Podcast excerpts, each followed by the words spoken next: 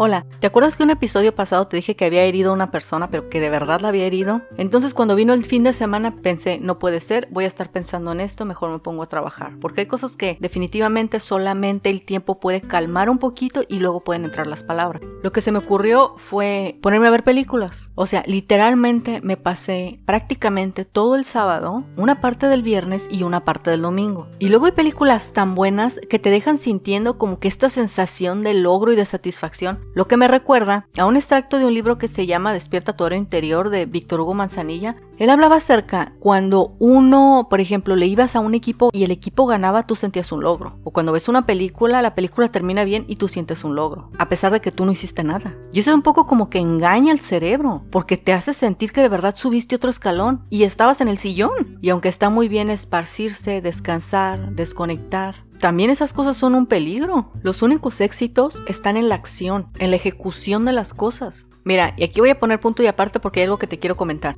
en referente a la parte de la acción, ¿eh? Bueno, te comenté que entré a la iglesia a ser voluntaria, ¿no? Hay otras personas que viven cerca de donde yo vivo y no tienen carro. Entonces yo pensé, los puedo llevar. Pero luego tenía esta conversación interna que era, ay, mira, si las llevas, ¿te van a desviar? Sí. A veces no vas a querer compañía y ahí la vas a tener. O no sabes cómo se portan las personas porque apenas las conozco, ¿no? Apenas las he visto cuatro veces más o menos. Algo así como ceder un poco en un espacio que no nada más se trata de que le das right a una persona porque conozco personas que tienen una forma de ser que es como un poco superficial, no porque quieran, sino porque así son. Entonces pueden hacer un montón de cosas porque no están, digamos, como inmiscuidas emocionalmente. Y no me refiero a un desastre de drama, simplemente dan raite y te llevan de aquí para allá y se acabó. Pero yo no soy así. Yo soy una persona que se comunica mucho, que piensa, que trata de interactuar y que cuando conozco una persona realmente busco conocerla. No desde un punto muy escrutinado, no sé cómo utilizar esa palabra,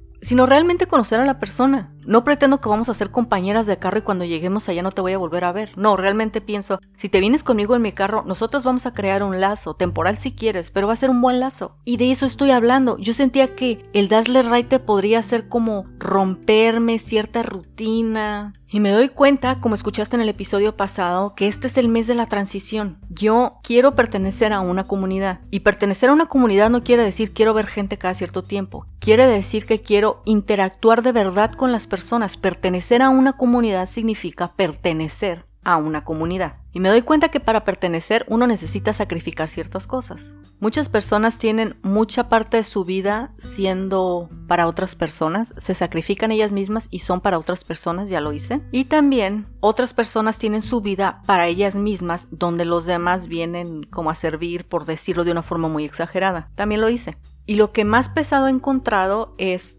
cuando, digamos, tú te anulas un poco a fin de de agregar a otra persona en tu vida, eso termina fatal, porque nadie puede anular sus necesidades, no se puede. Y cuando el mundo es solo sobre ti, se vuelve muy solitario. Cuando tu tiempo es solo tuyo, cuando haces todo lo que tú quieres, cuando no hay nada que te fuerce o que te obligue a algo, es una vida muy solitaria, ¿eh? Pertenecer a una comunidad significa ceder, ceder ante lo que se necesite y puedas brindar. Ese es un enunciado que tomo yo con mucho respeto porque esos cinco años que tuve agorafobia, mucha parte de la vida se tornó en mi vida. Sabes, un poco egocéntrico y la palabra está también un poco dramatizada, pero no encuentro otra forma de decirlo. A mí me ayudaba mi familia, lo que yo necesitaba me ayudaban. Y puedes decir que si hacía lo que yo quería. Realmente lo podemos decir así, pero era lo que yo podía realmente por la situación tan difícil. Pero aún así salir de eso y comenzar a transicionar que la vida no era lo que yo necesitaba.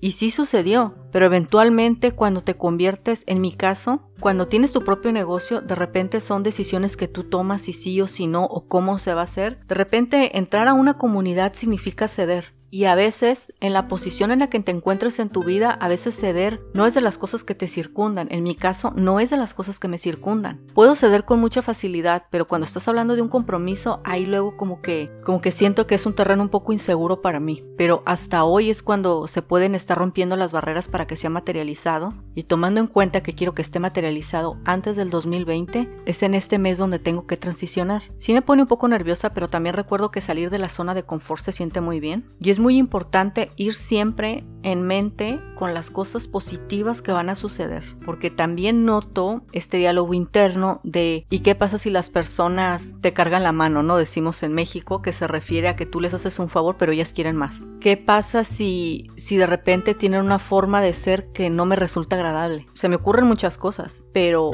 es muy importante mantenerse los ojos en la meta. Quiero una comunidad y esto es lo que tengo ahorita, así que es esto o nada ahorita. Así que debo de tomar esto si eso es lo que quiero. Y número dos, entre lo que tengo y lo que quiero hay un proceso y ese proceso se llama ceder. Es lo que tengo ahorita. Y eso también es aplicable para ti. Lo que quieras tiene una distancia. Lo que tienes y lo que quieres tiene una distancia. Y esa distancia también se llama ceder. Ceder ante la disciplina, ante el esfuerzo o ante otras personas. Lo importante es lo que queremos. Y lo que queremos tiene un esfuerzo. Y el esfuerzo vale la pena.